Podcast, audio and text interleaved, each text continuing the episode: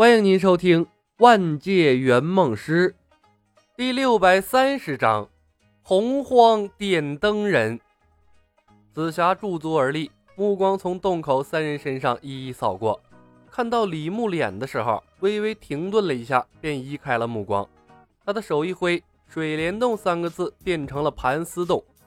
亲眼看着水帘洞在眼前变成了盘丝洞，至尊宝跌落在了地上。盘丝洞，你是盘丝大仙？这里是五百年前？什么五百年前？紫霞回头莞尔一笑，持剑的手向前一推，先给你盖个章，就像我的驴子一样。至尊宝猝不及防，草鞋底冒起了火焰，他手忙脚乱地拍打着脚底板。孙彤下意识地后退了一步，躲在了李牧的身后。他可不想莫名其妙的被紫霞在脚底印上三颗痣。只是他想多了，紫霞仙子压根儿就没看他，而是目光灼灼地看着李牧，举起了紫青宝剑。喂，有没有兴趣拔一下我的宝剑？拔宝剑没兴趣，认女儿倒是可以。李牧摇摇头，看着紫霞，悄无声息地发动了技能。什么意思？紫霞皱起了眉头，果断收回了紫青宝剑。你占我便宜？我操！孙彤的眼睛突的瞪大了，这一刻他有种转身逃跑的冲动，就作死也没这么作的。刚才紫霞分明对他这张帅脸产生好感了，不顺势和他拉近关系，开口就要当人家爹，这是什么鬼呀？这他妈什么圆梦师啊？见色忘义啊！下一刻，紫青宝剑就砍过来了吧？紫霞，我是你爹。李牧淡然道：“爹。”紫霞和至尊宝异口同声的说道：“是我。”竟然没有直接触发技能效果，李牧暗道了一声不好。他观察着紫霞的表情，心头捏了一把汗。他是第一次使用这个技能，浑然没想到技能竟然没有直接触发。一时间，杀了养父的拜月，坑了义父的吕布，宰了亲爹的星爵。一个个灭霸狠人全都涌上了他的心头，这技能不会这么坑吧？干爹、亲爹都禁不住这些子女的折腾，更何况突然冒出来的这个野爹！锵啷一声，紫青宝剑出鞘，紫霞仙子面若冰霜。登徒子占便宜占到我头上了，你可知我的来历？竟敢在此胡说八道！孙彤再退一步。瞅着插在李小白背包外侧的月光宝盒，跃跃欲试，考虑着是不是抢了他先跑路。同样盯着月光宝盒的还有至尊宝。李牧深吸了一口气：“紫霞，不要闹了，没有人比我更清楚你的来历了。你和青霞是佛祖缠在一起的一根灯芯呢。”灯芯？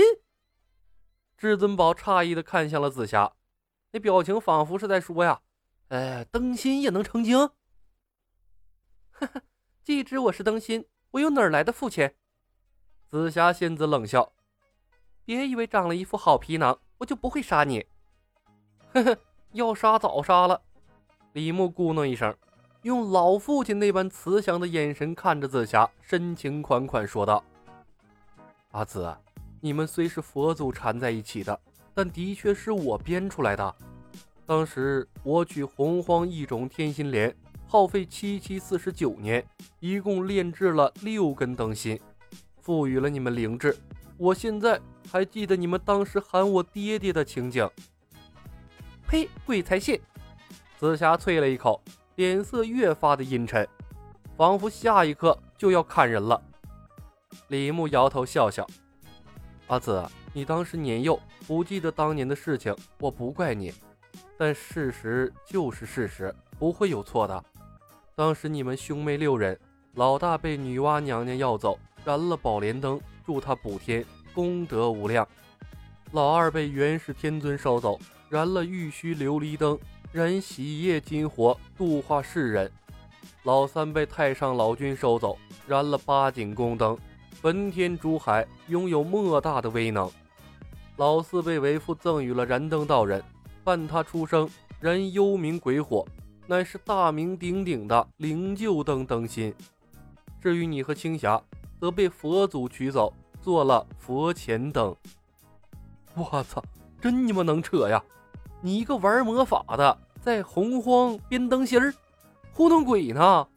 这是把紫霞的智商摁在地上摩擦呀！孙彤偷偷瞥了眼李牧，再退一步，暗暗思索着该怎么自救。这圆梦师似乎有点不靠谱。你真的是我父亲？紫霞的目光柔和下来。阿紫，我创造了你们，送了你们各自一场机缘。虽然久未相见，但是叫我一声父亲是没错的。李牧负手而立，看向紫霞的眼神，慈祥中夹杂着怜惜。此刻，他对技能的用法有了初步的认知。当别人的爹，也是要有来历的。毕竟啊，没有人的爹是平白无故冒出来的。紫霞看着李小白，微微皱起了眉头，神情越来越诧异。恍惚间，他仿佛真的记起了小时候的事情。一个俊俏的青年行走在洪荒中，采下了一朵金光闪闪的金莲，用大神通练成了足以改变洪荒格局的灯芯。紫霞呆呆愣了片刻，眼圈微红。忽然就松开了毛驴儿，面对着李小白，单膝跪地。不孝女紫霞见过父亲，悔不该忘记了父亲的容颜，罪该万死。我操，信了！孙彤眼睛瞪得溜圆儿，这他妈什么鬼鬼剧情啊？李小白给他下了什么迷魂药了？还是被催眠了？我也编一套理由，说是他爷爷，啊，他信不信呢？李牧长出了一口气呀，闪身来，闪身来到了紫霞的身边，伸手把她扶了起来。孩子，苦了你了，都怪为父。本以为给你们姐妹安排了一个好前程，不想那佛祖不当人子，不仅没有度化你们，还把你们二人纠缠在了一起，为师可恨。爹，怪不得佛祖，是我和青霞太过任性，佛祖才惩罚我们的。紫霞垂下了头，黯然道：“父亲是替佛祖来寻回我们的吗？还回去干什么？继续让他算计吗？”李牧叹道：“阿紫，我是算到你有劫难，专程过来帮你度过劫难的。”什么劫难？紫霞问道。“情劫。”李牧笑道，像是一个做错事突然被家长抓住的小孩。紫霞的脸忽然红了。抓着李牧的胳膊晃动了一下，羞赧道：“爹，不是你想的那样。”哈哈，全天下都知道紫霞仙子要物色一个如意郎君，各路神仙妖怪都在蠢蠢欲动，不是情节还能是什么？李牧笑道：“哪个少女不多情？哪个少女不怀春？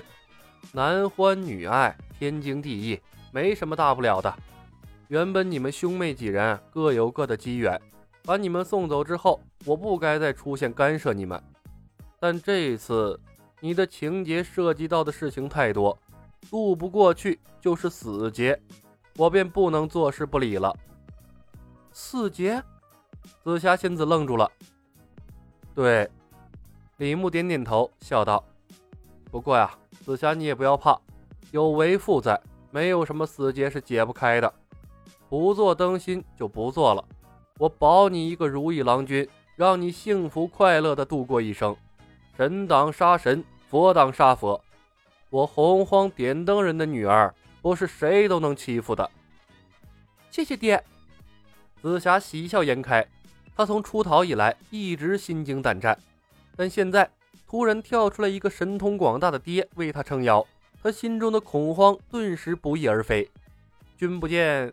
他的兄弟姐妹都被他爹送到了圣人门下，这般强悍的人脉，即便是佛祖，估计也要给几分颜面。至于李牧会不会再骗他，紫霞没有那么多的担心。